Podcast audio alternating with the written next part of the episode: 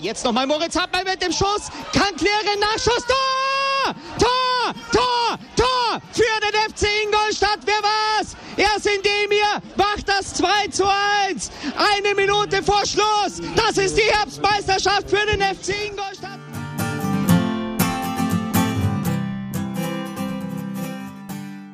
Servus Schanzer, herzlich willkommen beim Schanzer Zeitspiel, dem Podcast rund um den FC Ingolstadt.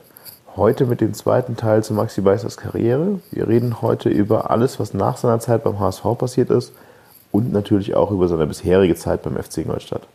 Viel Spaß dabei.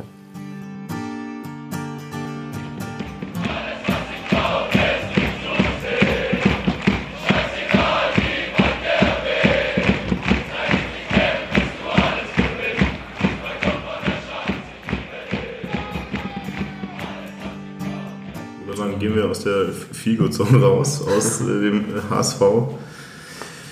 Ja, Wechsel nach Mainz. Warum Mainz? Weil Mainz erste Liga. Wäre Düsseldorf vielleicht auch nochmal eine Alternative gewesen damals? Kannst du da irgendwie noch erinnern, was die Alternativen gewesen wären? Ja, also Düsseldorf damals war zweite Liga. Und ich habe damals gesagt, am Ende, nein, ich, ich möchte eigentlich schon gern die, mein Niveau weiter in der ersten Liga oder ich möchte weiter in der ersten Liga spielen. Das war das, wo ich jahrelang darauf hingearbeitet habe. Und ähm, ich sehe meinen Schritt jetzt noch nicht in der zweiten Liga. Ich war 23 oder 24, 24 glaube ich.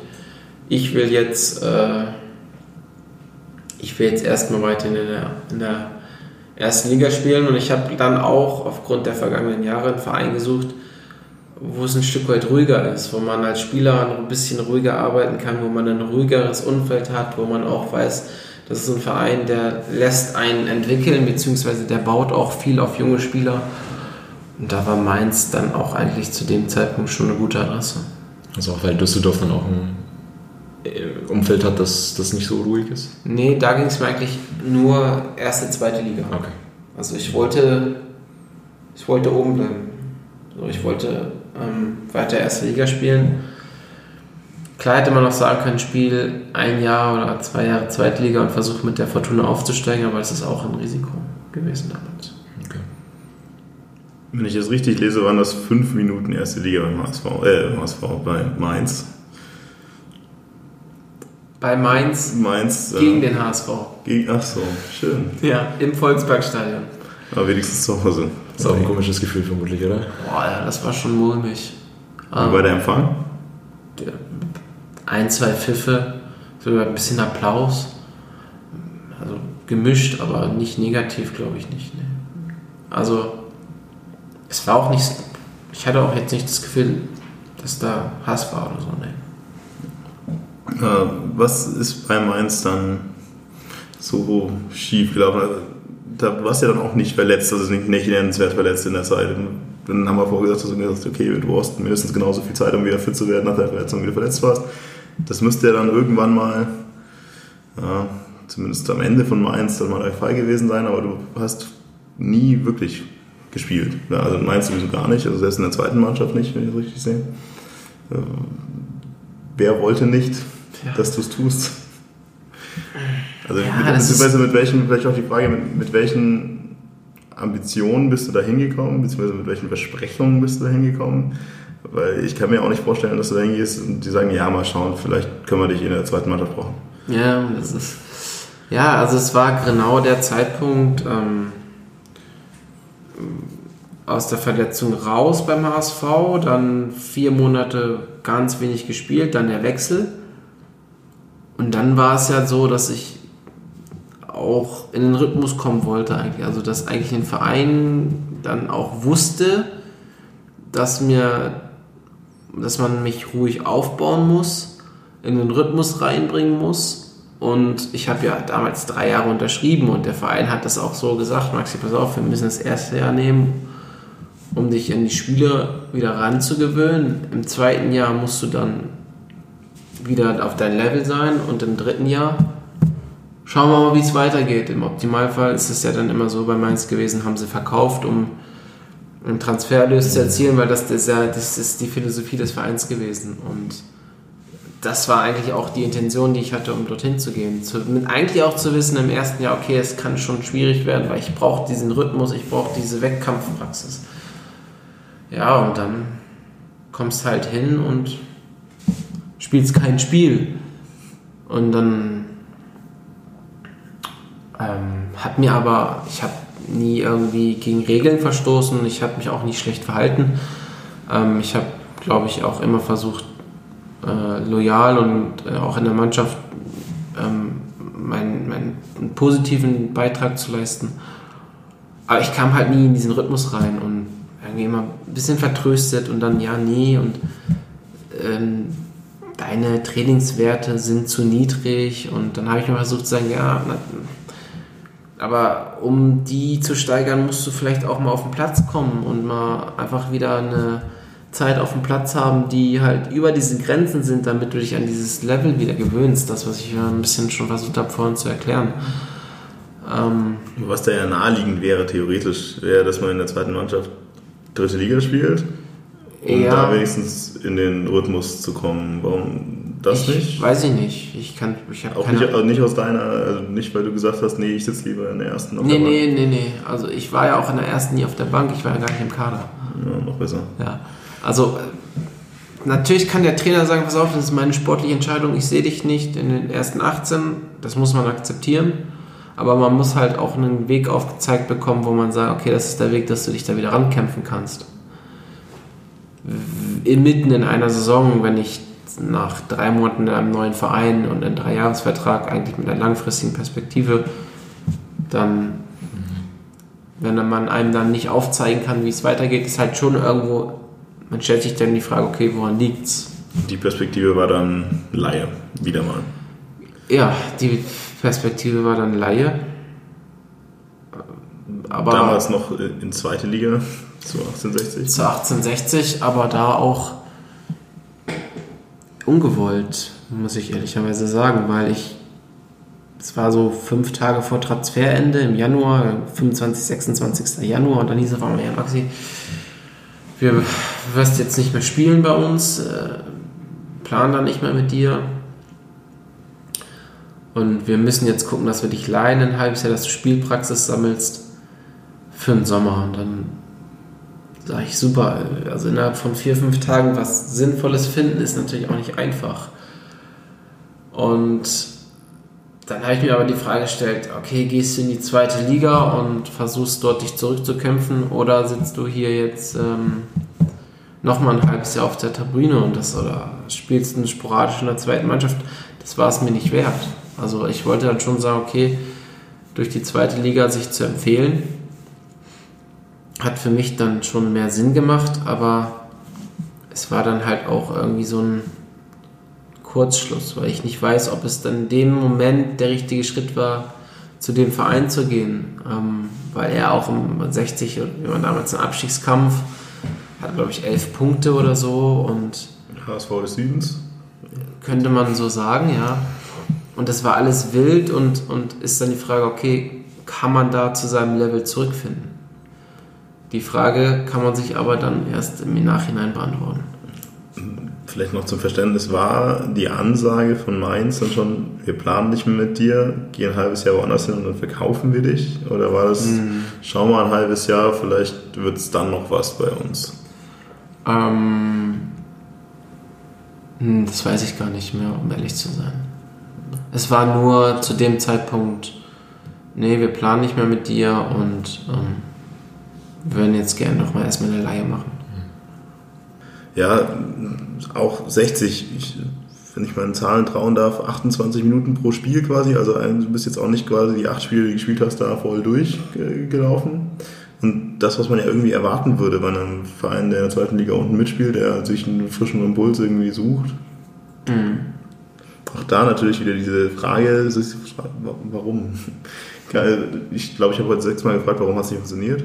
Ich glaube, ich frage auch noch zweimal, warum es nicht funktioniert. Ich glaube, weil ich einfach wenn man die Station so sieht, war ich einfach in der Zeit und die ganzen Wechsel, es war einfach immer ein Negativstudel. Es war teilweise immer so, eigentlich will ich das so gar nicht, aber ich muss es ja jetzt machen, weil sonst sitze ich auf der Tribüne und hab nichts von meinen Fußball spielen. Und für mich war immer der Gedanke, ich will ja eigentlich auf den Platz und ich will raus und ich will wieder auf das Level kommen. Aber ich habe halt dann schon dann zwei Laien gemacht und auch die nach Australien, wo ich sage, die waren nicht klug. Also ähm, im Umkehrschluss sage ich mir, okay, hatte ich eine Wahl zu dem Zeitpunkt? Nee, ich hatte keine Wahl. Und dann sage ich, okay, dann machst du es, weil was hast du dann zu verlieren? Na, da kann man ja auch fast nicht sagen, dass es nicht klug war, wenn du keine Wahl hattest. Nee, aber am wäre Ende, die Alternative nee, besser gewesen. Klar, aber am Ende bist du der Spieler, der diese Entscheidung getroffen hat, beziehungsweise der, der es dann irgendwie nicht geschafft hat. Für die Außendastehenden ist es einfach nur, okay, der hat da acht Spiele nicht nur gespielt und ja, der hat es ja nicht gepackt und der packt es auch nicht weiterhin. Aber das wirklich sich mal zu hinterfragen und zu sagen, okay, woran liegt das jetzt? Und das ist ähm, schwer dann auch ein Stück weit schwer nachzuvollziehen für, die, für, für Fans oder für Außendarsteher. Das muss ich dann auch schon sagen. Ähm, es war einfach halt auch schwer. Ich hatte halt Vertrag in Mainz, aber eigentlich ohne wirklich große Perspektive und deswegen kam dann diese Laien zustande. Und Ja, um mal alle mitzunehmen. Das war dann Saison 15, 16. In der Rückrunde warst du in, äh, in München, ja, 1860, bis dann zurück. Offiziell zumindest nach, nach Mainz, hast da ja nicht gespielt. Hast du relativ lange Probetraining noch gehabt in Darmstadt? Oder? Genau, war dann noch in Darmstadt. Ähm, da war auch der Norbert Meyer, der wollte mich eigentlich dann aufnehmen. Es hat dann aber nicht geklappt. Ja. Und dann, ähm, Und dann Australien.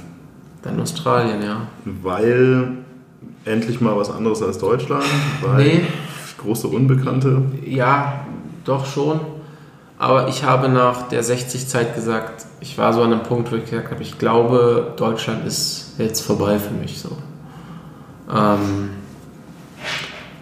es war einfach keine positive Zeit bei 60. Es war einfach, es hat, ob, wir haben die Klasse gehalten. Am Ende musst du sagen, ist schon für den Verein in der Saison gut geendet, aber für mich persönlich ähm, keine gute Zeit und ich habe einfach so gemerkt, dass ich glaube, dass ich irgendwo neu anfangen muss, wo ich so ein Stück weit unbefleckt bin, wo ich einfach mal wieder rausgehen kann und die Leute nicht irgendwie voreingenommen irgendeine Meinung über mich haben, sondern dass ich einfach irgendwo mal hingehe, wo ich sagen kann, okay, hier kann ich was Neues starten.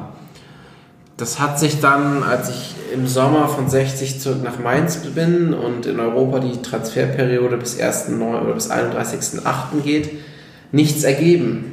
Und der, ich auch immer ganz klar und offen kommuniziert habe, es ist kein Problem, ich möchte auch weg, nur ich werde hier kein Harakiri machen, sondern ich entscheide dann schon selbst, wo ich hingehen möchte. Und dann nach dem 31.08. war es dann ja schon so, dass auch dann gewisse Transferfenster zu waren und sich das dann alles schon Richtung Asien halt dann orientiert hatte. Und ich dann gesagt habe, okay, da gibt es eine Option. Australien, A-League, Melbourne, der größte Verein in Australien mit im Schnitt hatten wir 17.500 Zuschauern.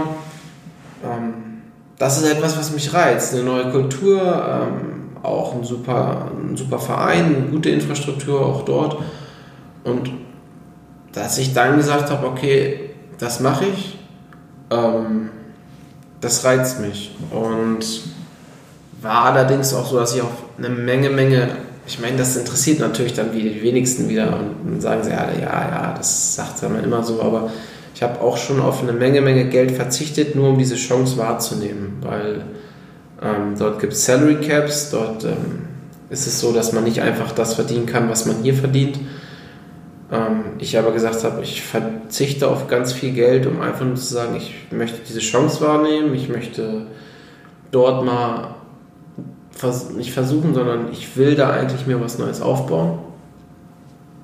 Ähm, aber es hat sich zu keiner, ich hätte auch fest dahin wechseln können, nur leider hat sich ähm, dort dann die Verhandlungen mit Mainz so ergeben, dass ich da keine Einigung war, sondern dass es am Ende wieder nur hieß, ja, dann können dich nur ausleihen. Obwohl ich noch zwei Jahre Vertrag hatte und obwohl der Verein eigentlich wollte, dass ich gehe.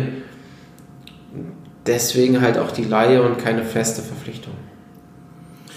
Aber wärst du da glücklich geworden, wenn du verkauft worden wärst?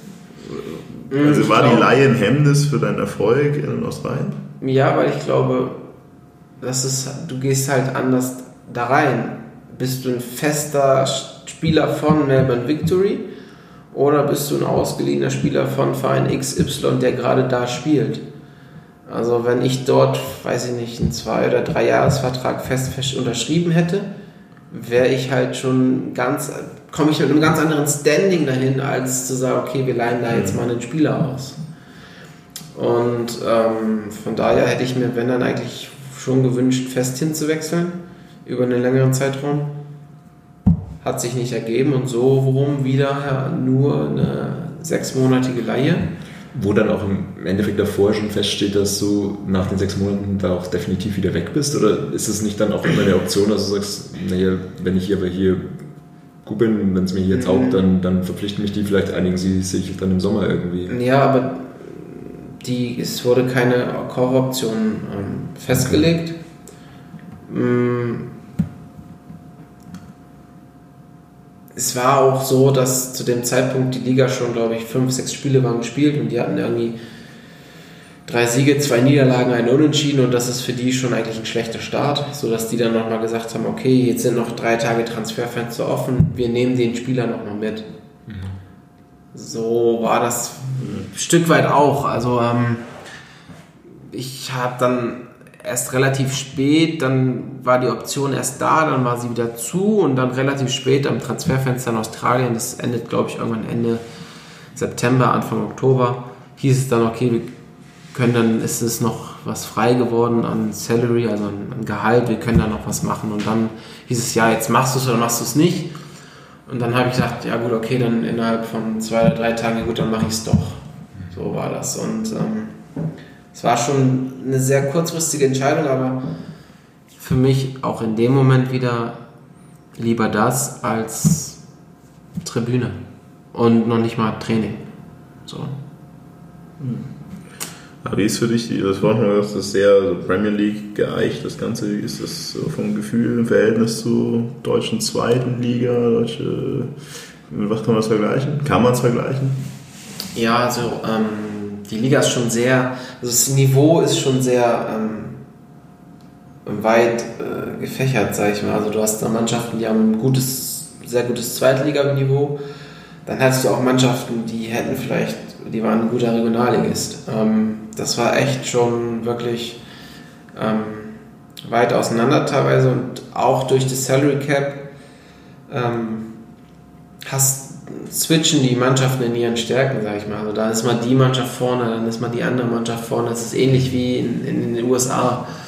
Ähm, du hast da nicht, du hast in Australien kein Bayern München, also in Bezug auf Titel oder, ähm, oder, oder Stärke der Mannschaft.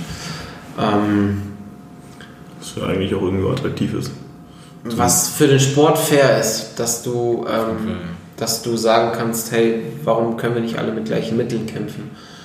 Die australische Liga an sich so ist halt, was schon, ist natürlich ein, ne, du kaufst dich ein in die Liga, kaufst dir ein Franchise, wie jetzt auch das amerikanische System und ist na- dann natürlich sehr auf äh, Kommerz getrimmt dann halt. Da ist halt schon viel Verkauf, Verkauf, Verkauf, Fairness Kunde und ähm, Konsum und was weiß ich nicht was. Ähm, das ist jetzt für den europäischen Fußballfan wiederum wahrscheinlich nicht das Gelbe vom Ei. Und das war für mich ein Stück weit, wo ich sage, okay, ich muss das auch kennenlernen. Also ähm, ist nicht alles, der Fußball ist auch, wird der nicht so gesehen wie jetzt in Europa. Natürlich, wie ich vorhin schon sagte, klar, die fokussieren sich schon auf die Premier League. Ähm, aber ähm, ist schon sehr viel auf, auf äh, ja, Kommerz und Verkauf getrimmt, die Liga. Obwohl sie, ich sage, es ist, macht schon Spaß dort. Also ähm, auch viel, teilweise echt viele Leute, wenn wir so ein Derby hatten gegen Melbourne City mit, mit äh, 42.000, also da kannst du schon vor guten Kulissen auch spielen.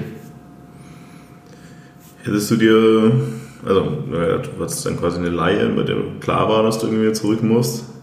Und dann war jetzt auch da hier deine Einsatzzeit nicht so unglaublich gigantisch groß. Aber hättest du trotzdem dir lieber dann gewünscht, da zu bleiben und die dann doch vielleicht die Chance zu packen oder auch in der Liga zu wechseln, wenn du die Chance gehabt hättest? Oder hast du da dann auch schon nach diesem halben Jahr gesagt, okay, ja, Abenteuer Australien vorbei?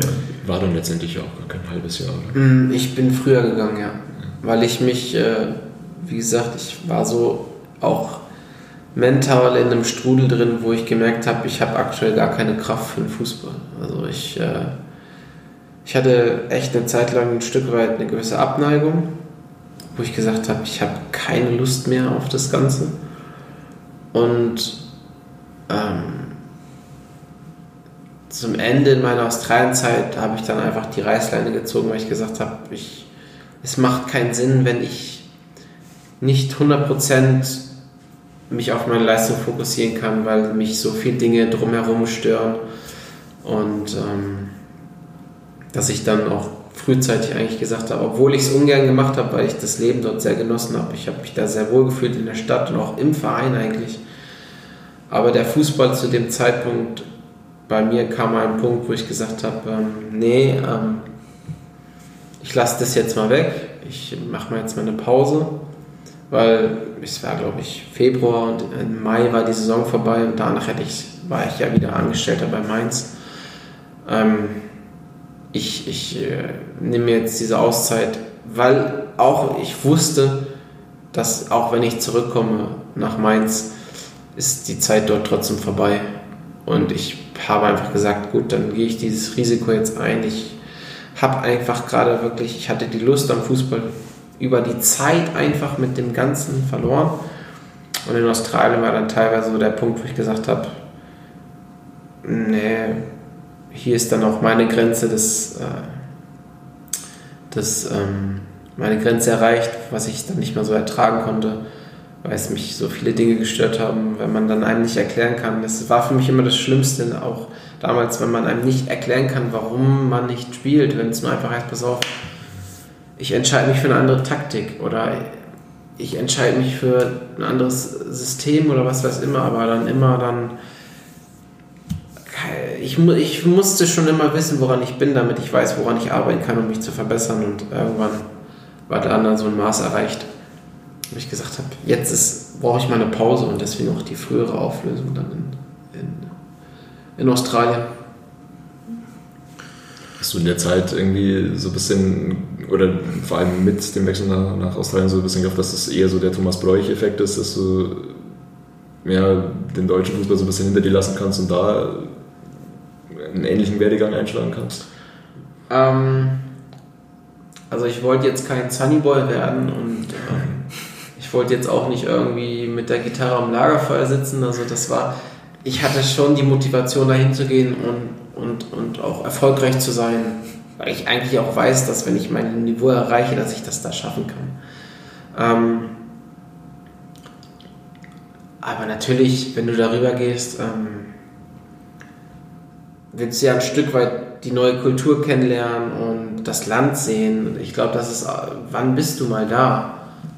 Und wenn du da bist, dann willst du das natürlich vielleicht auch mal ein Stück weit kennenlernen, zumal es auch immer so oft war, dass wir dort drei Tage am Stück trainingsfrei hatten und dann konntest du dich mal in den Flieger setzen und irgendwie hoch an, nach Queensland und in Sunshine ähm, Coast oder Surfers Paradise ähm, hinfliegen und dir mal die Zeit gönnen, aber ähm, ich hab, bin dort schon dann hin, weil ich gesagt habe, ich will schon mich erstmal hier sportlich etablieren. klar. Das war schon mein, mein Fokus. Ja, Das war ja dann quasi so eine Zäsur, das, das Ding. Weil du, du bist dann zurück nach Mainz, das war dann Rückrunde 16, 17, offiziell zurück nach Mainz, aber hast dann ja dann quasi direkt deinen Vertrag aufgelöst oder wann ist das passiert? Es gab noch eine Transferphase, in der du theoretisch noch irgendwas gemacht hättest. Nee, ähm, also ich hatte ähm, eigentlich dann auch direkt vor dem 1.7. noch meinen Vertrag aufgelöst. Das ging dann relativ schnell. Also es war dann auch so, dass man eigentlich dann auch mal eine Einigung gefunden hatte. Und ähm, ich dann eigentlich auch gedacht habe, okay, das wird sich vielleicht, ich bin dann ablösefrei, ähm, ich, ich koste den Verein kein Geld. Ähm, irgendwo wird sich vielleicht was Sportliches auftun, was mich reizt. Und das gab es dann in der Sommerperiode einfach nicht.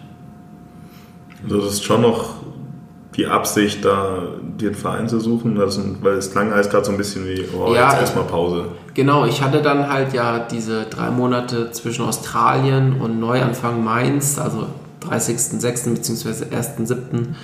Meine drei Monate, wo ich einfach mal abgeschaltet habe, aber in der Zeit dann aber trotzdem gesagt habe, okay, ich greife einfach nochmal an. So willst du ja eigentlich auch deine Karriere nicht beenden. Also so, du willst ja nicht einfach auf so eine Art und Weise sagen, nö, jetzt ist mal vorbei.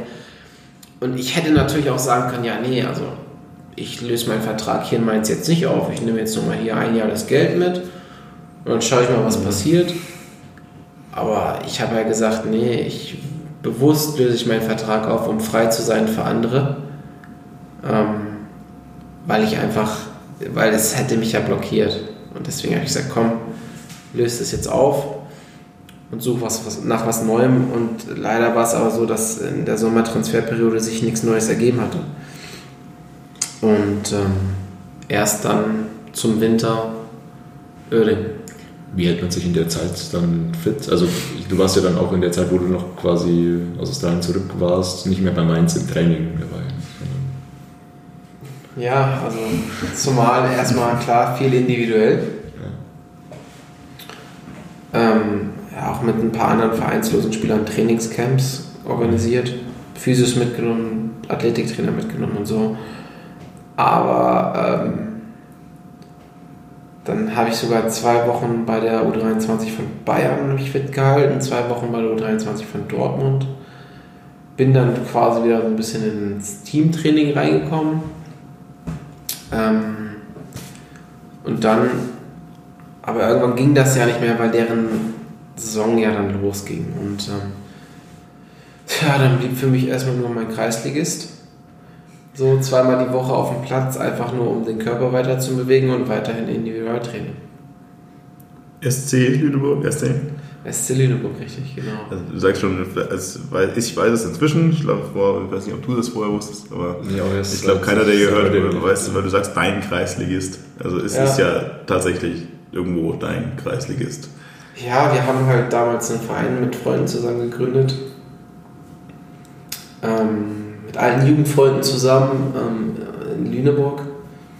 Und äh, ich bin halt zweiter Vorsitzender und mein Vater ist erster Vorsitzender. Und deswegen hatte ich natürlich kein Problem, mir einen Sparingspartner zu suchen.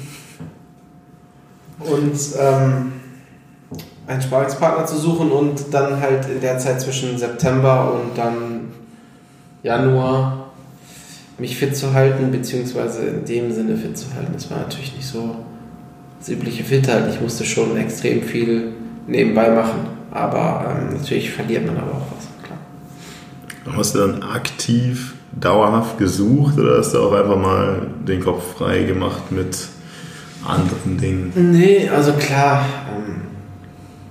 kannst ja nicht jedes Wochenende, also du hast ja schon Zeit, dann, wenn du mal jetzt so ein halbes Jahr vereinslos bist. Ähm, das ist, du kannst dann schon mal sagen, komm, du gehst mal ein Wochenende nach London, besuchst mal einen Freund oder du gehst mal in die Sonne und machst Urlaub irgendwo, wo du vielleicht mal nicht so viel Zeit hast während der Saison. Also das ist dann klar schön. Aber eigentlich willst du dann schon, war mein zu dem Zeitpunkt, ich wollte eigentlich auf dem Platz stehen, aber es hat sich nichts ergeben. Ähm, ähm, bin halt ein bisschen rumgereist, habe mir auch Premier League zum Beispiel angeguckt, habe mir andere Fußballspiele angeguckt, ähm, war jetzt nicht untriebig. Oder sag mal, ich habe jetzt nicht so auf der faulen Haut gelegen, sag ich mal so. Ähm, und dann irgendwann, so Ende, so November, Dezember, kamen dann die ersten Kontakte aus Oerdingen.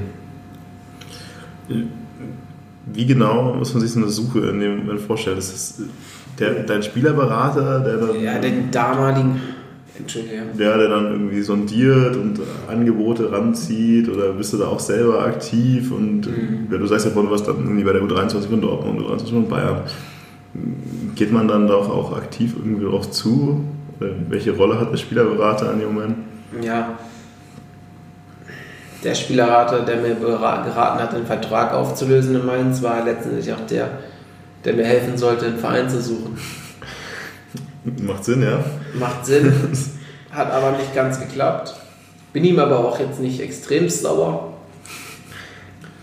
Ähm, allerdings hat er die zweite Aufgabe halt dann nicht so gut erledigt. So dass ich eigentlich gedacht habe, Mensch, komm, wir müssen irgendwas finden, was, was passt so. Ähm, ja. Äh, hab aber dann gesagt, irgendwann auch Ende November, sei mir nicht böse, aber ich bin dann doch nicht so zufrieden mit deiner Hilfe gewesen. Ich habe dir vertraut in gewissen Dingen, bin deinen Weg mitgegangen, aber ähm, irgendwann muss ja dann auch dann von dir was kommen, dass ich sagen kann, okay, ähm, dass ich dann gesagt habe, okay, ich nehme, glaube ich, mal mein Schicksal selbst in die Hand und dann kam es halt dann da mit Oerding zustande. Da gab es schon noch die ein oder andere Anfrage aus der dritten Liga. Ähm, und es gab aber auch Anfragen aus Asien. Also ähm, ich habe aber für mich dann auch gefiltert und gesagt, okay, was willst du denn wirklich nochmal sportlich erreichen? Also wenn ich jetzt in die dritte Liga gehe, ähm, ist es bei den Vereinen so gewesen, die waren jedes Jahr froh, ohne jetzt die Namen zu nennen, wenn sie jedes Jahr dritte Liga spielen konnten. Und der Reiz war für mich einfach nicht da. Zu sagen, ich spule jetzt einfach nur mal mein Ding so ab, einfach nur, weil ich hier angestellt bin und weil es dann einfach so ist, dass ich hier Fußball spiele, sondern ich habe dann eine Herausforderung gesucht, wo ich sage, da ist ein sportlicher Anreiz da und der Verein hat eine gewisse Tradition und der Verein hat einfach auch ein finanzielles Potenzial, dass man auch den Weg nach oben gehen kann. Es ist ja so, dass man weiß, dass dort ein Geldgeber hintersteckt, der große Ziele hat. Und ich für mich dann gesagt habe, ähm, ich habe da mega Bock drauf, so ein Projekt von der vierten in die dritte, vielleicht in die zweite oder wie hoch es auch immer gehen mag, mit dem Verein zu begleiten und anzuschieben. Und haben dann so über zwei, drei Mal telefoniert und uns auch mal getroffen, sodass ich dann gesagt habe, okay, eigentlich damals wo ich gesagt habe, meine Zeit in Deutschland ist vorbei, beginnt meine Zeit in Deutschland eigentlich wieder neu.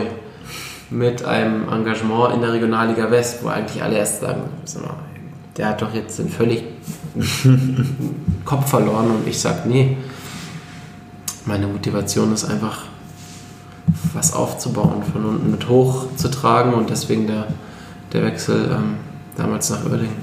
Warst du da dann vielleicht so ein bisschen reifer, dass du da dann gesagt hast, okay, ich gehe den, den Schritt zurück, den ich damals irgendwie nicht gesagt habe, ich wollte unbedingt in der ersten Liga bleiben und nicht in die zweite gehen?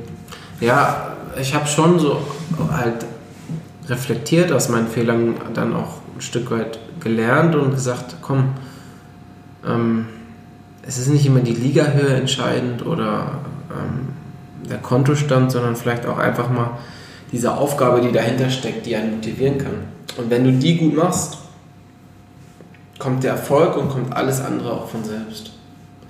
Und so war es am Ende auch. Also wir hatten eine Mannschaft, die hat sich total auf den Sport fokussiert, die haben echt zueinander gestanden, die haben füreinander gekämpft und gemacht. Und so bist du aufgestiegen und auf einmal warst du eine Liga höher. Bupp. Und das innerhalb von vier Monaten von nichts zurück in den Profifußball. Mhm. Ja, also, das wird ja auch gerade vor mir liegen. Im Endeffekt gekommen, Stammspieler geworden und sofort eingeschlagen. Also das endlich mal die Station, so wie die anderen vielleicht hätten auch laufen können. Total interessant. Gab dann auch noch mal irgendwie einen Trainerwechsel, obwohl eigentlich in der Zeit, als du da warst, gar kein Spiel verloren wurde. Mhm. Ähm, und was mir auffällt, ist, dass du dann Mittelstürmer gespielt hast.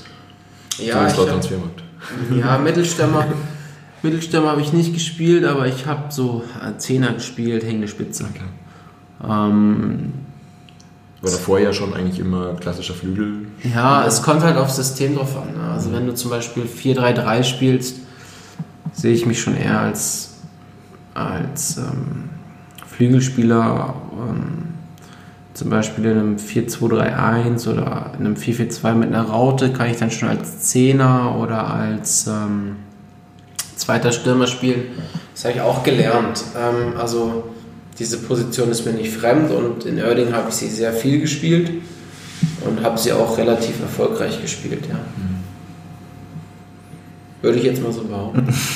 Ja, halt die, Die Zahlen bewegen es, sage ich so. wir sind natürlich dann auch relativ oberflächlich, wenn wir dann nur irgendwie Minuten und Torbeteiligungen vor uns liegen haben, aber Ja. das ist dann wahrscheinlich bei einem Offensivspieler gerade noch so gerechtfertigt.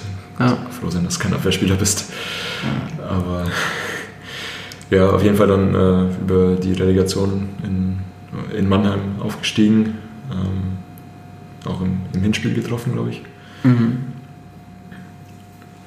Ähm, wie, war, wie war da die, dieses Rückspiel vor allem so für euch?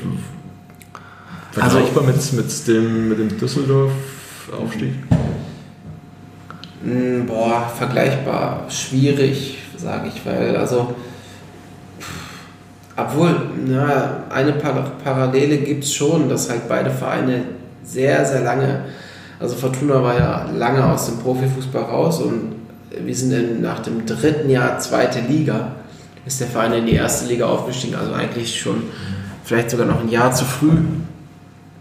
Ähm, und der KfC war 15 Jahre in den Amateurligen irgendwo rumgedümpelt und hat es dann innerhalb von zwei Jahren mit zwei Aufstiegen zurück in den Profifußball geschafft, in die Drittliga. Also das war, da gab es schon gewisse Parallelen, ähm, ähm, aber trotzdem beide Aufstiege bleiben individuell positiv in Erinnerung. Das ist mich so ein bisschen schon Jahre Frage, Jahre, bei letzten beiden Jahre eigentlich Frage, bei Uerdingen. Wie ist es so, heimatlos zu spielen? Ähm, also die Grotenburg im Aufstiegsjahr war unser Trumpf, glaube ich. Ähm, es war eigentlich auch schon verrückt. Wir hatten damals auch zum Beispiel im letzten Heimspiel gegen Wuppertal 6.500 Zuschauer in der Regionalliga. Also da hat man eigentlich schon gemerkt, der Verein hat schon ein gutes und eine gute Fanbase und eigentlich auch ein Potenzial für mehr. Ähm, und wir hatten dann ähm, 18.500 beim Relegationsspiel in, in, in Duisburg. Halt schon das erste Spiel nicht mehr zu Hause. Und du hast aber auch die ganze Saison letztes Jahr gemerkt, wenn du in Duisburg spielst, im ersten Spiel kamen siebeneinhalb, im zweiten Spiel kamen dann sechs und dann ist das immer weiter so runtergeflossen, weil einfach die Leute gemerkt haben, es ist hier nicht die Grotenburg, sondern es ist hier irgendein Stadion von einem anderen Verein. Und ich kann nicht mal eben, auch wenn es nur 20 Kilometer sind, aber der Aufwand für mich ist ein anderer, wie als wenn ich mit dem Fahrrad zu Rotenburg fahre. So. Ähm, das ist äh, leider eigentlich schon ein Nachteil für uns gewesen letztes Jahr. Und dann bis dieses Jahr wieder ich werde auf Düsseldorf. Nächstes Jahr scheint es sich ja auch noch nicht geklärt zu haben. Also es ist ja auch über eine never-ending Story irgendwie jetzt aktuell. Ne? Ja, es ist leider. Ich meine, das, das tut dem Verein ja wahrscheinlich auch nicht gut. Nee, ich finde es halt ein Stück weit schade, weil so viel Potenzial teilweise liegen gelassen wird. Also ich verstehe und ich respektiere das finanzielle Engagement von, von Herrn Ponomarev, aber ich glaube, dass eine Heimstätte und eine gute Heimstätte und funktionierende Heimstätte für einen Verein unumgänglich ist. Also es ist ja das Herzstück des Vereins, das Stadion. Und da habe ich immer so das Gefühl, dass es, ich weiß nicht, ich kann auch nicht hinter die Fassaden schauen, wie Stadt und Verein miteinander kommunizieren. Aber ähm, man dübbelt ja jetzt noch hin und, und weiß nicht, was passiert da. Und ich finde es schade, weil eine gute Heimspielstätte kann einen schon den einen oder anderen Punkt retten. Ja, ich fand es sehr befremdlich eigentlich in, Duis in Düsseldorf das Spiel zu schauen. Vor allem, das ist ja noch schlimmer. Also Duisburg ist ja schon ein großes Stadion im Verhältnis, aber Düsseldorf ist dann auch ja, zum Abgewöhnen. Wir haben irgendwann mal gegen den FSV Frankfurt in der Commerzbank Arena gespielt. Das war auch zum Abgewöhnen. Aber ähnlich. Ja, ansonsten Öding, hast du noch äh, Punkte. Ja gut, ihr seid dann aufgestiegen im Endeffekt und habt eine super Hinserie gespielt. Ich meine, es war äh, zumindest in meinem, in meinem Blickwinkel schon so, dass jetzt Uerdingen nicht der klassische Aufsteiger ist, der unbedingt gegen den Abstieg spielen wollte, sondern schon mehr, aber dass man dann irgendwie ein Spiel nach der Winterpause den, den Trainer nochmal rauswirft und dann ja irgendwie auch wieder in eine Art Abstiegs- oder Abwärtsstrudel irgendwie reinkommt, mich dann schon so ein bisschen verwirrt. Kannst du nochmal sagen, was da so eigentlich auch eure Zielrichtung in der Saison war? Weil es kam ja dann schon so irgendwie über, es wäre eigentlich Durchmarsch, muss quasi.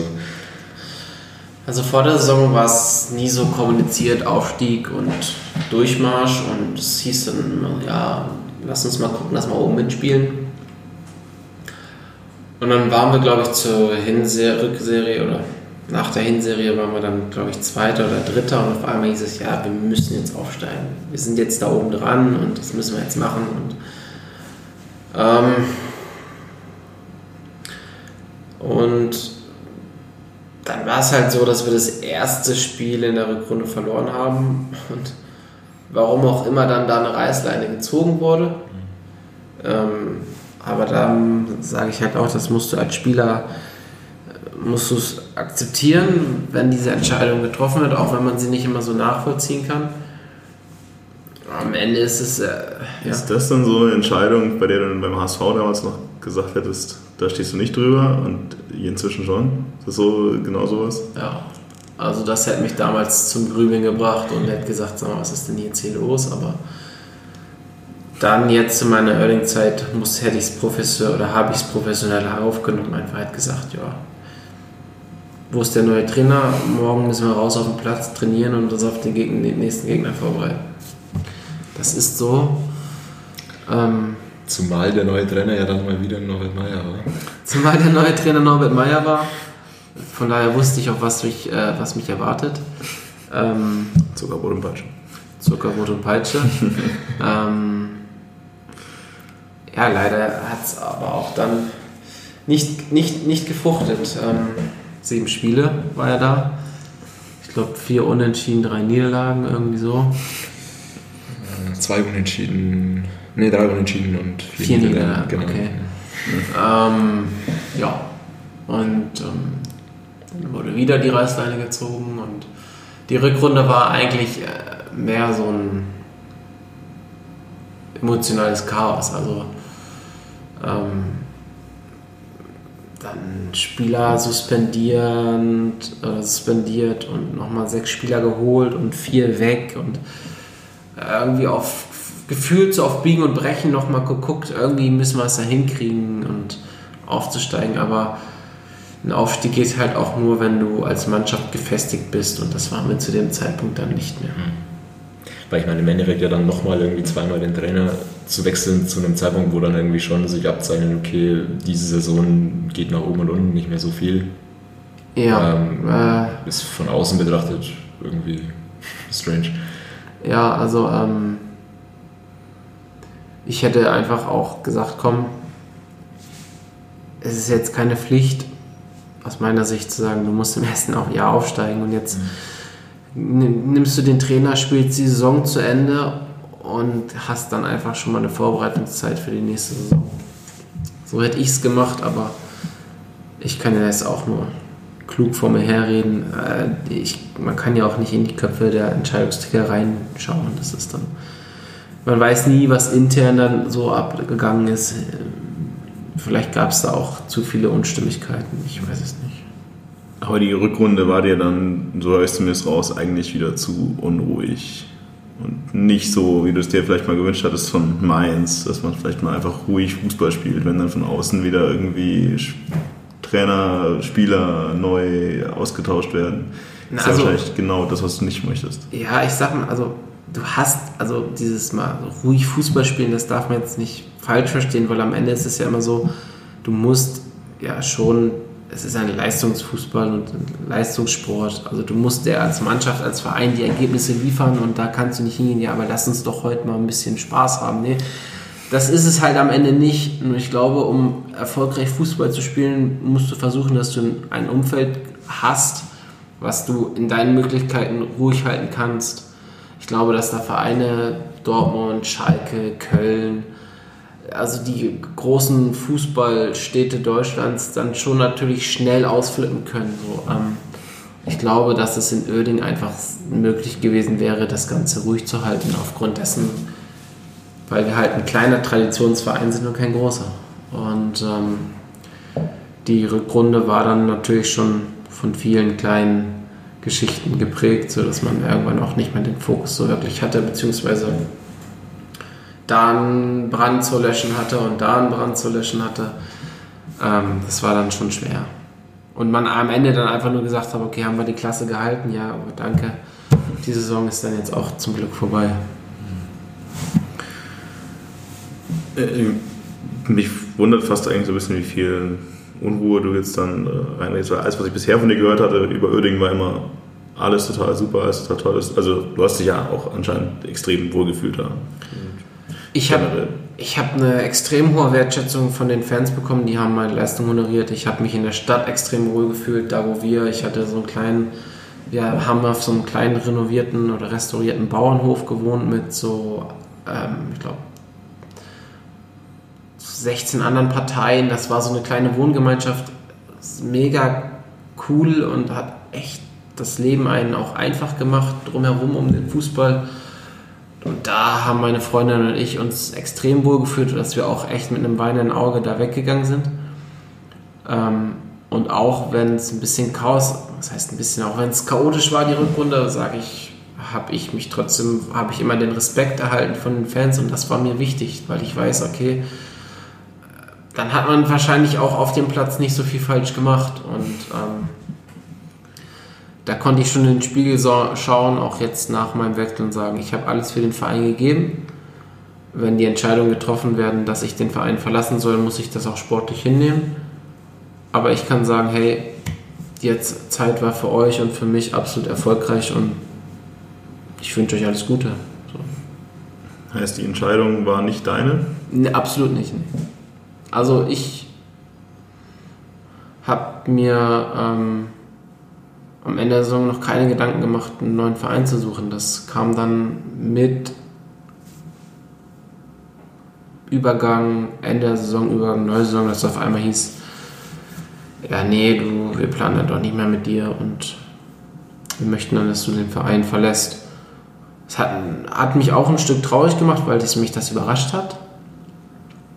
Aber ich habe es akzeptiert und habe gesagt, okay, ich suche mir eine neue Aufgabe. Und wenn ich eine neue Aufgabe gefunden habe, die mich, die mich reizt, dann sage ich euch Bescheid und dann müsst ihr die Sachen klären. Okay. Hatte ich jetzt so auch überhaupt nicht am Schirm. Wie lange hattest du dann einen Vertrag noch bis. Ich hatte noch ein Jahr. Also quasi diese Saison, die jetzt genau. läuft. Okay. Ja, ja, ich weiß, dass dann wieder gesagt wurde, irgendwie da gab es eine Ausstiegsklausel und dann hatte der Verein, die hätte ich dann gezogen. Hm. Weil das ist ehrlich gesagt auch erst, wenn ich irgendwie das jetzt so höre, weil irgendwie für mich war das auch immer vom Gefühl her allein das ganze sportlich wirklich auch gut lief eigentlich. Also man die auch hier nur Zahlen, aber die Zahlen liegen ja meistens auch noch nicht so. Und vom Gefühl nach außen immer wieder war das immer so dieses, eigentlich gab es keinen Grund zu wechseln. Und auch, dass man jetzt hier diese ganze Karriere sieht, also du bist ja endlich mal wieder irgendwo da gewesen, wo du konstant spielen konntest, wo du einfach mal angekommen bist, wo du deine Chance quasi hattest und dich auch wohl gefühlt hast, dann eben zu wechseln. Aber das ist natürlich wieder ein ganz anderer Faktor, wenn du nicht, nicht bleiben solltest. Mhm. Überrascht mich, ehrlich gerade. Aber vielleicht dann. Mich hat es auch überrascht. Ich hatte auch. Ich habe auch damals gesagt, ich unterschreibe jetzt hier und ich ziehe das hier durch. Und ich will eigentlich auch so lange wie es geht hier bleiben. Nur ich will nicht irgendwo bleiben, wo man mich nicht haben will, beziehungsweise wo vielleicht Entscheidungsträger mich nicht haben wollen. Ich kenne das aus der damaligen Zeit, dass es dann schwierig werden kann.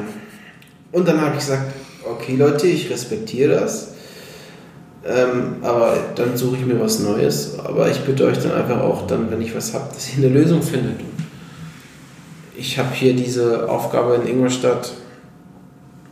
Für mich ist das mega reizvoll, weil ich einfach auch finde, der Verein gehört halt nicht in die dritte Liga. Der Verein ist für mich vom Potenzial her ein sehr, sehr guter Zweitligist. Und auch gerade die zwei Jahre Erstliga waren, glaube ich, ein Stück weit äh, das, äh, die, die, die, die Kirsche auf der Sahnetorte, sage ich mal. Oder ein bisschen zu viel. Vielleicht auch ein bisschen zu viel, aber ich habe so gesagt, nein, hier ist die Aufgabe, den Verein wieder mittelfristig in die zweite Liga zu führen. Und das, darauf habe ich Bock. Woran machst du es fest, wenn du sagst, der, der, Verein gehört nicht in die dritte Liga, außer an, ich sag mal, Trainingsbedingungen? Das hören wir nämlich an sehr, sehr vielen, vielen Ecken immer wieder. Also rein, wenn du es erstmal rein sportlich siehst, musst du sagen, aufgrund der Infrastruktur ist das kein Drittligist. Das ist erstmal ein Fakt. So, wenn du jetzt mal die Historie siehst im Ingolstädter Fußball, ähm, zwei Vereine damals, die eigentlich beide in der zweiten Liga gespielt haben, die sich eigentlich beide bekämpft haben, eigentlich die sich beide ja die Stärken genommen haben, haben es halt geschafft, sich zu fusionieren. Und durch diese Fusion und auch durch die Historie, wie man sieht, weiß man, okay, der Fußballstandort Ingolstadt hat schon zweite Liga gespielt und hat auch das Potenzial dazu. Ähm, ich glaube einfach, dass auch für die Zukunft des Vereins, dass das Ganze oder auch dass der neue FC Ingolstadt einfach noch wachsen muss und dass man dem Ganzen einfach Zeit geben muss, weil ich meine, wenn man jetzt davon spricht, von Traditionsverein und, und, und, und Unterstützung oder Unterstützung von Audi oder keine Ahnung, RB-Unterstützung da in Leipzig von, von Red Bull, das mag vielleicht alles sein, aber ähm, Schalke 04 oder keine Ahnung, Borussia Dortmund war am ersten Tag auch kein Traditionsverein, sondern das braucht Zeit, um sich zu entwickeln. Ähm, und auch, ich glaube, dass der FC Ingolstadt, dass man auch uns Zeit geben muss, ähm, sich über Jahre, jetzt, jetzt sind wir 15 Jahre alt, aber lasst uns doch mal schauen, wie es ausschaut, wenn wir 30 Jahre alt sind, wenn wir 40 Jahre alt sind. Dann haben sich die Dinge doch schon auch in Sachen Fankultur und Tradition ganz anders bei uns entwickelt. Und wir haben eine Basis hier in Ingolstadt und an der, mit der kann man extrem gut arbeiten. Sowohl als Spieler, als auch Manager, Trainer und ich glaube als Fan findest du, ähm, hast du einen Verein, der, der ein Stück weit, ja, eine Seriosität hat und wo du auch sagen kannst, hey, da gehe ich gerne hin. Also ich bin hierher gekommen und habe gesagt, hey, die Leute hier, die sind grundauf ehrlich zu mir. Das ist ein, für mich eine positive Grundstimmung und hier kann eine Gemeinschaft zusammenwachsen. Und da sehe ich einfach den Verein in den nächsten Jahren auf einer, auf einer, wenn man hart auch weiter daran arbeitet, auf dem Platz, aber neben dem Platz, kann ich mir vorstellen, dass der Verein dann auch sich etablieren kann als guter Zweitligist. Ich weiß nicht, hast du den Verein, also wie du den Verein in den letzten Jahren so gesehen hast? Ich, weil du gerade sagst, also was ich vorhin gesagt habe, mit dem, vielleicht war die erste Liga ein bisschen zu weit, zu viel es hat ja schon mehr oder weniger auch einen Knall gegeben, irgendwie in den letzten, spätestens im letzten Jahr, weil vieles halt nicht mehr so war, wie wir es eigentlich auch von früher kennen. Wir sind einfach ein sehr kleiner Verein, sehr familiärer Verein und das hat sich alles mit der ersten Liga so ein bisschen, naja, abgehoben, entfremdet auch ein bisschen. Und darauf kommen wir ja gerade eigentlich genau zurück. Und es gab jetzt auch vor der Saison einen offenen Brief der Fanszene, ich weiß nicht, ob du den irgendwann mal irgendwann vor die Füße gelegt bekommen hast. Ich habe davon gehört. Aber dem stand ja genau eben diese, diese Forderung ist das falsche Wort, aber genau diese Attribute, zu denen man wieder zurückkehren möchte, eben dieses Zusammenstehen, eingestehen, dass man halt ein kleiner Verein ist, der auf jeden Fall ein Zweitligaverein ist, aus meiner Sicht auf keinen Fall ein Erstligaverein. Und eben zu, genau zu dem zurückzukommen, dass man wieder einfach familiärer zusammen kleinere Brötchen backt und auch auf Jugend setzt und anderes läuft. Aber war das für dich, du sagst, jetzt waren alle sehr ehrlich zu dir in dieser Zusammenarbeit, war das, dieser Verein, hat er in den letzten Jahren für dich dieses Bild ausgestrahlt, was er jetzt ausstrahlen will oder gerade tut? Oder siehst du auch einen Bruch irgendwo? Mhm. Also, ähm, ich habe, also Ingolstadt, aufgrund dessen, dass ich auch hier vor meiner Zeit schon ein paar, paar Leute gekannt habe, auch verfolgt. Und habe natürlich auch gemerkt, okay, zwei Jahre erste Liga, ähm, das ist schon, ja, ist schon ein Privileg. Ne? Also ähm, der Verein ist halt im Vergleich zu den anderen schon klein. Und ähm, was ich glaube, was dann mit dem Abstieg wieder in die zweite Liga passiert ist, dass man versucht hat, vielleicht die Dinge wieder zu erzwingen. Und ähm, das ist, glaube ich, Dinge zu erzwingen, ist im Fußball schwierig. Ähm, ich glaube einfach, wie du es gerade schon gesagt hast, dass es wichtig ist, in der Zukunft sich mit den kleinen Dingen, sich über die kleinen Dinge aufzubauen und dann irgendwann später vielleicht mal ähm, die Dinge wieder, wieder groß anzugreifen. Aber ich glaube, ich bleibe dabei, dass, dass ähm, das gesunde Maß für diesen Verein in zweit, die zweite Liga ist. Und wenn es dann. Aus irgendwelchen Gründen mal wieder einen positiven oder mal einen Aufstieg gibt, wie es jetzt hier vor, vor vier Jahren der Fall war, wo man aufgestiegen ist in die erste Liga, dann nimmt man das mit, aber man muss es wertschätzen und wissen, hey, jedes Jahr, was wir da spielen dürfen, ist ein Privileg und wir müssen immer wissen, das ist unser, unsere Realität, glaube ich. Ähm, ich hoffe, ich habe jetzt einfach nicht zu viel darüber gequatscht. Nicht, dass jetzt alle wieder denken, wir müssen in die erste Liga aufsteigen oder so. Weil, ja, da, ähm, arbeiten wir dran, dass das nicht passiert. Nee, dass alle was denken. Ähm, nur so, so denke ich über die Sachen, wenn man, wenn man das vielleicht normal erlebt. Ne? Ja. ja ich finde das irgendwie, man muss halt aus der Geschichte lernen. Wir hätten damals auch nicht gedacht, dass sich der Verein verändert, so verändert durch zwei Erstliga-Jahre. Aber es hat sich einfach irgendwie schleichend, aber dann doch immer gemerkt, wenn man wieder zu, da zurück ist und man sich eigentlich sieht, also irgendwie zweite Liga und wir waren ja eigentlich immer in der zweiten Liga im Abstiegskampf. Deswegen war das ja auch nichts Neues. Mhm. Aber die Reaktionen des Umfelds, aber auch der Spieler, die waren halt nicht mehr das, wie es früher mal war.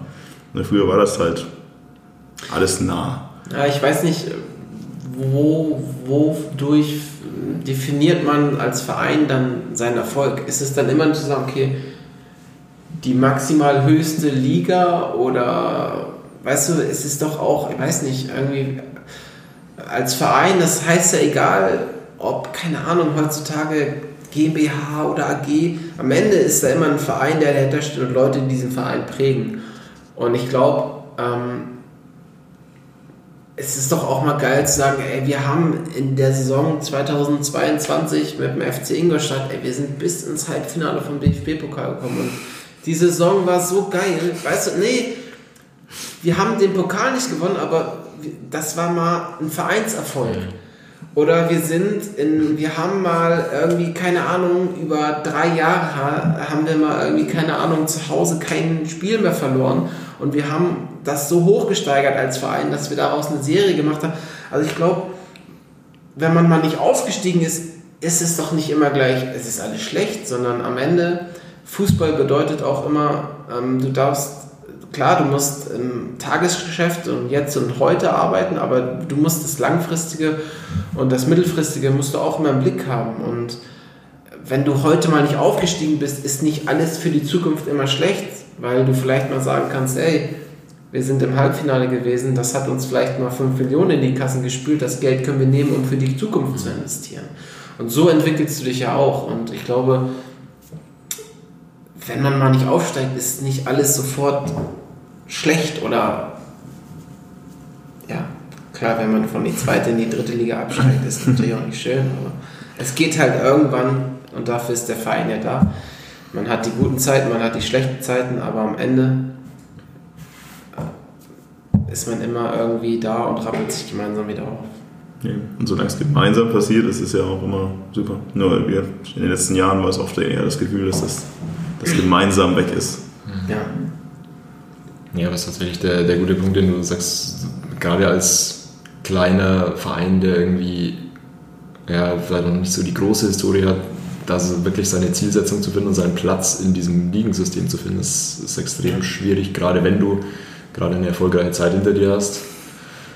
Dann diese Demo zu sagen, ja, eigentlich wollen wir gar nicht mehr in die erste Liga hoch, ist ja auch, auch nicht gegeben. Und daran ist schon viel passiert, dass dann einfach unterschiedliche Vorstellungen im Verein sind und keiner so recht wusste, was eigentlich unser Anspruch Ja, das Gute ist ja, dass wir, in, ist ja, ja das ist unser Manifest, ne? Mhm.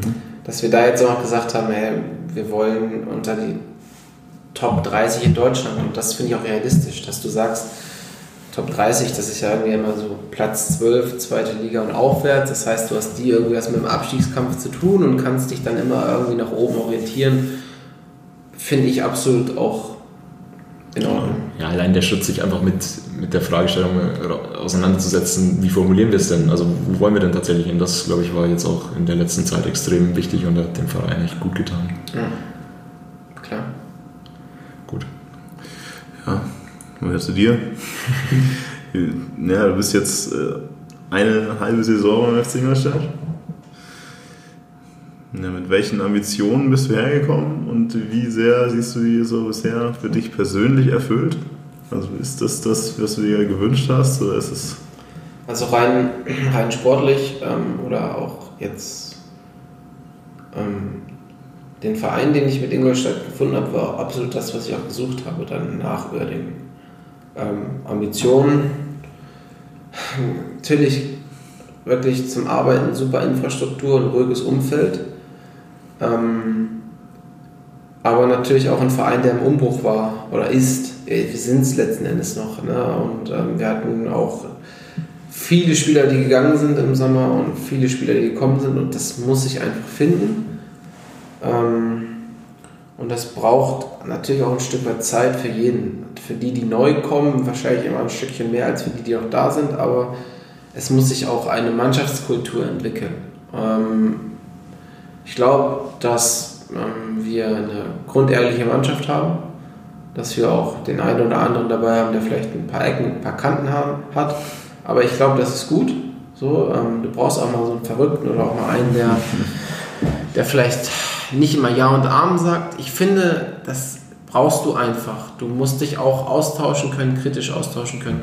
Da sind wir als Verein und glaube ich als Mannschaft auf einem guten Weg. Ich für mich persönlich, ähm,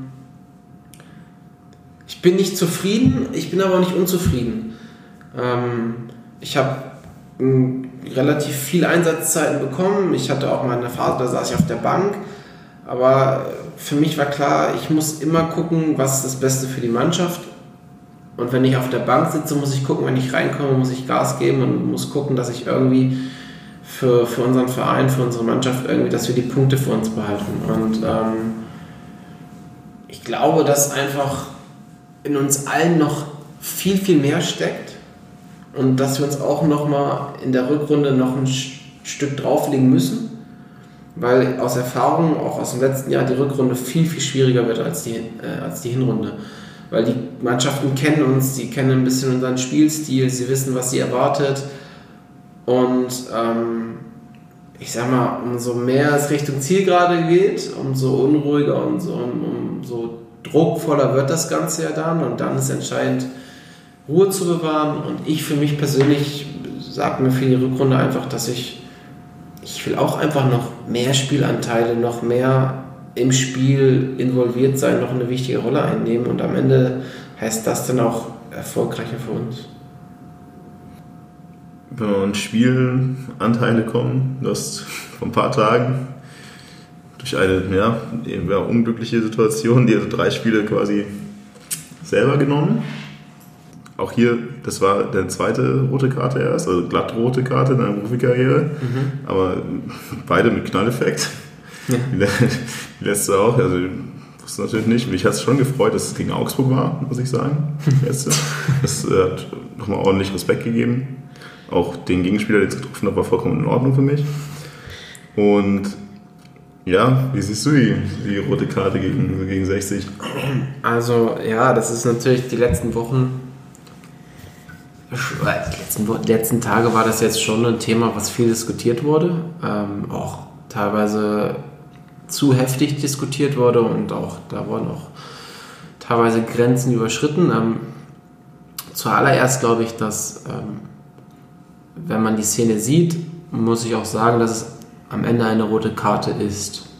Ähm, ich muss aber ganz klar sagen und ähm, dazu stehe ich auch, dass ich nicht in der Szene nicht in die Szene oder in den Zweikampf reingegangen bin, um ein Foul zu spielen, sondern mit aller Macht vor meinem Gegenspieler an den Ball zu kommen um den dann am Ende über, über die Torlinie zu boxieren. Der Ball war 20 cm, 30 cm vor der gegnerischen Torlinie und ich habe nur den Ball gesehen und bin mit all dem, was ich habe, in diesen Ball reingegangen. Ich bin den klassischen Schritt zu spät gekommen und ähm, mein Gegenspieler hat voll durchgezogen, hat den Ball weggeschlagen und ich treffe ihn. Das lässt sich nicht bezweifeln. Ähm, aber ich habe, bin nicht mit der Intention dahingegangen zu sagen, ich möchte jetzt einen V spielen oder ich möchte meinen Gegner treffen, sondern ich habe versucht, eher an den Ball zu kommen, habe es nicht geschafft.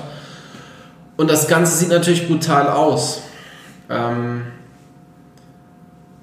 habe das im ersten Moment gar nicht so wahrgenommen. Auf den Bildern muss ich sagen, okay, klar, kannst du dafür eine rote Karte geben, aber es war nicht mutwillig oder sonst was. Muss allerdings sagen, dass natürlich die Medienberichterstattung danach schon fies war, wenn man dann von ähm, Mordattacken spricht oder sowas. Das hat im Fußball eigentlich gar nichts zu suchen. Ähm, da sollte man doch schon vorher ein bisschen überlegen, bevor man sowas als Moderator, Live-Moderator bei Magenta dann auch mal von sich gibt. Das hat mich schon ja, genervt und hat mich auch sauer gemacht, weil das hat halt nichts mit der Realität zu tun. Denn ich glaube auch, wenn man da von Mordattacken spricht, dann sollten wir nur mal nach Syrien oder nach Afghanistan schauen, dann wissen wir, was das, was das wirklich bedeutet. Ähm, da gibt es Leute, die sich dem täglich aussetzen und die davon, glaube ich, ja, die da ein ganz schwieriges Schicksal trägt. Deswegen sind so eine Wörter, die muss man mit Vorsicht benutzen und man darf, finde ich, sowas nicht, auch egal in welchem Foul oder was weiß ich, nicht benutzen. Das hat mich sauer gemacht auch im Nachhinein, aber ich sage trotzdem, ich habe eine rote Karte bekommen, die ist berechtigt. Ob man jetzt zwei Spiele geben muss oder drei Spiele, das entscheidet am letzten Endes der Richter oder auch das, der, weiß nicht wer das entscheidet beim DFB, ist mir auch, ja, wurscht ist es mir nicht, aber ich kann es oder wir können es nicht ändern. Ich glaube nur, dass wenn man alles, alles berücksichtigt und auch weiß, dass der Schiedsrichter erst gelb geben wollte, beziehungsweise sich äh, massiv dann auch den Protesten aus von Münchner Seite ähm, ausgesetzt war und auch, dass um, ähm, der Schiedsrichter gesehen hat nach dem Spiel und wir uns unterhalten hatten und gesagt hat, ich habe schon gesehen, dass deine Intention war, den Ball zu spielen, du aber zu spät kommst dass das in der Urteilsbewertung nicht mit eingeflossen ist, finde ich etwas auch etwas schade. Aber es sind jetzt drei Spiele, ähm, das muss man so akzeptieren. Und ähm, wie gesagt, an der Stelle nochmal, es tat mir leid, es war keine Absicht und ähm, ich glaube, ich bin noch nicht bekannt für eine rohe Spielweise beziehungsweise als Wiederholungstäter bekannt ja, das ist alles einzuordnen. Also beim Wording gebe ich das total recht. Also das ist, das ist total Quatsch.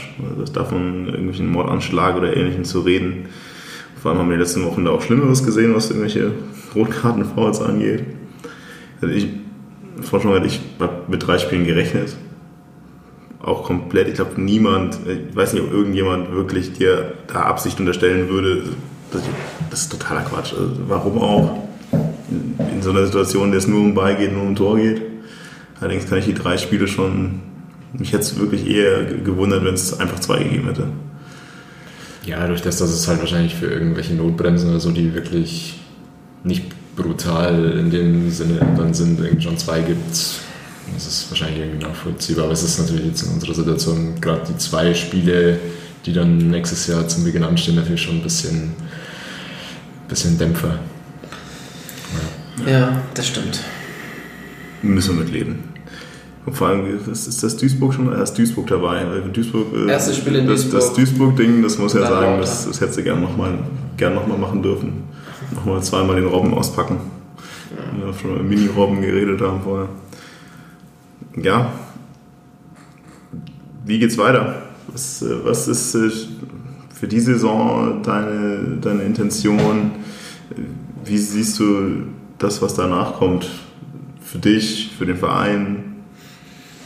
Ja, ich glaube erstmal, jetzt ist wichtig, dass wir wirklich mit drei Punkten in die Winterpause gehen. Das muss unser Ziel sein.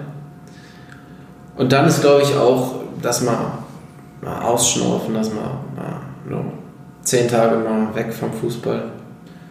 Klar, sich fit halten. Weihnachtsgans darf auch schmecken. Ähm, und ich glaube, dann ist es auch erstmal wichtig, dass du gut in die Rückrunde startest und äh, rauszugehen und irgendwas rauszuposaunen. Da bin ich auch kein Fan von, weil einfach wir auch immer noch eine Grund, grundsätzlich, wir haben eine junge Mannschaft. Und was haben wir? 34 Punkte. Ich glaube, das ist grundsätzlich erstmal echt ein, eine vernünftige Ausbeute. Und dann würde ich erstmal sagen, gucken wir mal, beziehungsweise schauen wir, dass wir positiv in die Rückrunde starten. Der Rückrundenauftakt wird schwer genug. Mit Lautern und äh, Duisburg. Schauen wir doch erstmal bis April. Und Du. dann kann man immer noch gucken, wie positiv alles aussieht. Auch in Podcast-Folgen, wo du nicht zu Gast bist, Ja. sprechen wir immer so. Wir sind eigentlich äh, nur am Mahnen und Warnen. Ich glaube, es ist, sehr, es ist ja relativ selten Euphorie bei uns. Also, Nee, natürlich steht man da oben, aber ich sag, wenn du im April immer noch da oben stehst, dann ist es, ist es schon besser. Dann kann man auch vielleicht mal nach außen ein bisschen aktiver sein und sagen, okay, komm. Was für mich so ein bisschen die Gefahr ist, die in den letzten Jahren öfter mal bei uns im Verein gekrankt hat, ist dieses so ein kommunikationstechnisches Problem. Also du sagst jetzt, du bist auch kein Fan davon, jetzt irgendwie zu sagen, wir müssen aufsteigen. Ich jetzt auch nicht direkt. Hat in der Vergangenheit hatten doch mal so ein paar Kurzschlussreaktionen irgendwie in der Kommunikation, in der es dann plötzlich doch mal wieder heißt in der Winterpause, wir gucken nach oben. Dann wird gerne auch sechs, sieben, acht Spiele ineinander, auch wenn es nicht läuft, immer noch geredet, man spielt nach oben, plötzlich merkt man, man spielt gar nicht mehr nach oben und dann wird der Abstiegskampf ausgerufen. Sowas finde ich halt extrem schwierig. Also das sich so bedeckt zu halten, das ist eine, die Frage ich, es muss eigentlich schon, man sagt, eine klare Kommunikation in irgendeine Richtung geben. Auch wenn sie eben so ist, wie du sagst, wir spielen unser Spiel und wenn wir im April da stehen, wo wir stehen, dann machen weiter. Nur diese Gefahr hätte ich gerne nicht wieder, dass wir uns im Januar hinstellen und sagen, der Weg nach oben ist so nah, wir steigen jetzt doch noch auf. Das ist Gefahr. Also das, das ist, glaube ich, gefährlicher als so besonnen wie du zu sagen, wir machen unser Ding. Ich Nee, ich glaube, intern kann es ja alles klar sein. Du musst es ja nicht immer unbedingt so nach außen kommunizieren und ähm, die Öffentlichkeit so ja, beunruhigen, sondern äh, du kannst es ja auch einfach clever machen und sagen, okay, wir gucken Step by Step und das ist, glaube ich, für uns in der Situation das Beste. Hängt dann eh ohnehin immer alles mit der Medienlandschaft auch wieder zusammen, wie, wie das Ganze aufgegriffen wird. Und ich glaube auch, dass es in der Vergangenheit öfter schon so war, dass es eigentlich die Intention war, sich genauso zu verhalten, wie wir es jetzt auch eigentlich jetzt, wie wir es uns wünschen, darstellen und dann wird es wieder anders aufgegriffen. Ja, zumal ich aber glaube, dass die Medienlandschaft hier in Ingolstadt Überschaubar. aber- einfach ist. Also, Monopolistisch. ja, der Donaukurier versucht, der Donaukurier versucht da mal ein bisschen was zu machen, aber ja, also, Mensch, wenn es das Einzige ist, dann Du hast ja vorhin gesagt, es, es kann immer vorbei sein, aber was ist, was ist dein Ziel? Wie lange machst du noch und wo willst du noch hin? ich will mindestens in die zweite Liga. Das ist so mein sportlicher Anreiz, also mindestens in die zweite Liga. Ähm, ich bin jetzt 29, ich werde nächstes Jahr 30. Naja, also ich denke dann, dass ich noch drei, vier Jahre dann spielen kann. Auf gutem Niveau. Und alles andere wird sich ergeben. Das ist auch dann völlig offen im Sinne von zu sagen, ich beende dann eher irgendwie in der zweiten Liga meine Karriere oder ich gehe dann Step by Step irgendwie runter, bis ich irgendwann noch Regionalliga spielen kann und dann oder nochmal eins, zwei runter und so, bis du vielleicht auch irgendwann in Lüneburg wieder noch kriegst. Hm, Das, Oder doch eher ich glaube, Lüneburg dann eher einfach nur für ein Feierabendbier. Mhm. Aber ähm, ich glaube, vielleicht ist es so, dass mich nach Deutschland vielleicht nochmal irgendwie ein Jahr oder zwei Jahre das Ausland reizen würde. Das ist schon so, wo ich sage, ähm, das hätte nochmal was, so in die USA, Japan, einfach mal so Länder mit einer anderen Kultur, aber einer interessanten Kultur. So. Also Japan wird mich extrem reizen, auch Korea vielleicht auch. Ähm, wo ich sage, das hat was. Cool. Ja, dann haben wir ausführlichst, glaube ich, äh, seit Alter 6 bis äh, Alter 29 bzw. Zukunft 34 besprochen. Hat noch wieder ein bisschen länger gedauert, oder? Das sind wir zweieinhalb Stunden. Ja. Wir, wir haben da Talent für, dass es noch ein bisschen länger dauert. So. Ja, aber ich glaube, es ist auch sehr kurzweilig zum, zum Zuhören, weil es halt einfach nicht eine Karriere ist, die irgendwie verläuft wie, wie eine klassische Karriere. Ich hätte ja noch ein paar lustige Anekdoten erzählen können, aber das machen wir vielleicht mal in der zweiten Folge. Immer gerne. Ihr habt es gehört. Das ist quasi eine Ankündigung. Demher würde ich sagen, Maxi, vielen Dank, dass du dir die Zeit genommen hast heute, wieder viel Zeit genommen hast für uns, wieder ausführlich über alles erzählt, was du vielleicht auch irgendwie nicht so geil findest in deiner Karriere. Aber es sehr spannend, also vor allem viele Sachen, die man halt so auch in Interviews irgendwie nicht raushört oder einfach mal die Plattform hat ein bisschen länger zu erzählen auch. Ja, vor allem auch nicht selbstverständlich, finde ich, das so offen zu, zu gestalten, finde ich sehr cool. Ja, ähm, erstmal vielen Dank auch, dass ihr euch die Zeit genommen habt, mir zuzuhören. Ähm, ich glaube, dass ähm, so ein, ein, ein Medium wie ein Podcast immer ganz cool ist, um auch einfach mal ausführlicher darüber zu berichten und vielleicht auch mal ein Stück weit ehrlich darüber zu berichten. Um vielleicht mal ein bisschen tiefer in diese Materien reinzugehen. Ähm, ich glaube, es geht nicht darum, nachzutreten oder es geht nicht darum, irgendwas schlecht zu machen, aber ich glaube, es ist wichtig einfach, dass man die Ehrlichkeit und auch, dass man offen über Dinge kommuniziert und ich finde, dass man sollte auch nicht so blauäugig rumlaufen oder beziehungsweise man sollte auch man draußen oder auch die Leute aus der Öffentlichkeit, ich finde, dass es schon so ist, dass sie auch manchmal ein ehrliches Wort mal verdient haben. Auch wenn sie es vielleicht nicht hören wollen. Und einige sagen, hey, ich finde es cool, dass du deine ehrliche Meinung auch mal raushaust. Deswegen glaube ich, ist so ein Podcast und finde ich das auch immer echt interessant. In diesem Sinne wünschen wir euch dann einen wunderbaren Rutsch ins neue Jahr und wir hören uns 2020 wieder mit der nächsten Folge und ihr habt es ja schon gehört, dass Maxi vielleicht doch auch nochmal bei uns vorbeischaut. Also seid gespannt und wir hören uns nächstes Jahr. Servus Schanzer.